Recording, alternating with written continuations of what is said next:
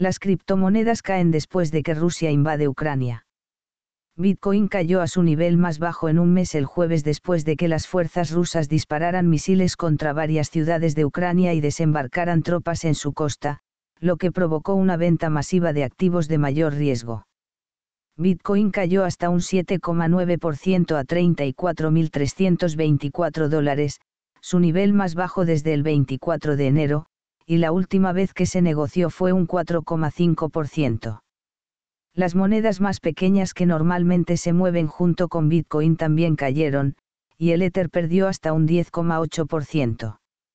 Rusia lanzó una invasión total de Ucrania por tierra, aire y mar, el mayor ataque de un Estado contra otro en Europa desde la Segunda Guerra Mundial y la confirmación de los peores temores de Occidente.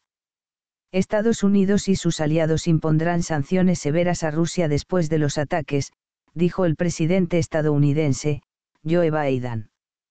El jefe de Asuntos Exteriores de la Unión Europea, Josep Borrell, también prometió las sanciones financieras más duras que el bloque haya impuesto jamás. Las acciones mundiales y los rendimientos de los bonos de Estados Unidos se hundieron, mientras que los precios del dólar, el oro y el petróleo se dispararon al alza, ya que los inversores se apresuraron a buscar activos percibidos como refugio seguro. Solo las acciones europeas cayeron un 2,6%. Hemos visto lo que esperábamos hasta ahora, BTC y criptomercados siguiendo a las acciones, dijo Joe Edwards, jefe de estrategia financiera de la criptoempresa Solrise Group.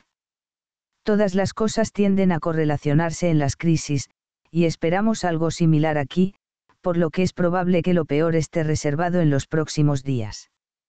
Si bien los defensores de las criptomonedas dicen que Bitcoin actúa como un refugio seguro frente a las tensiones geopolíticas, a menudo se mueve junto con otros activos de riesgo. Su caída el jueves generó pérdidas desde que alcanzó un récord de 69 mil dólares en noviembre más allá del 50%.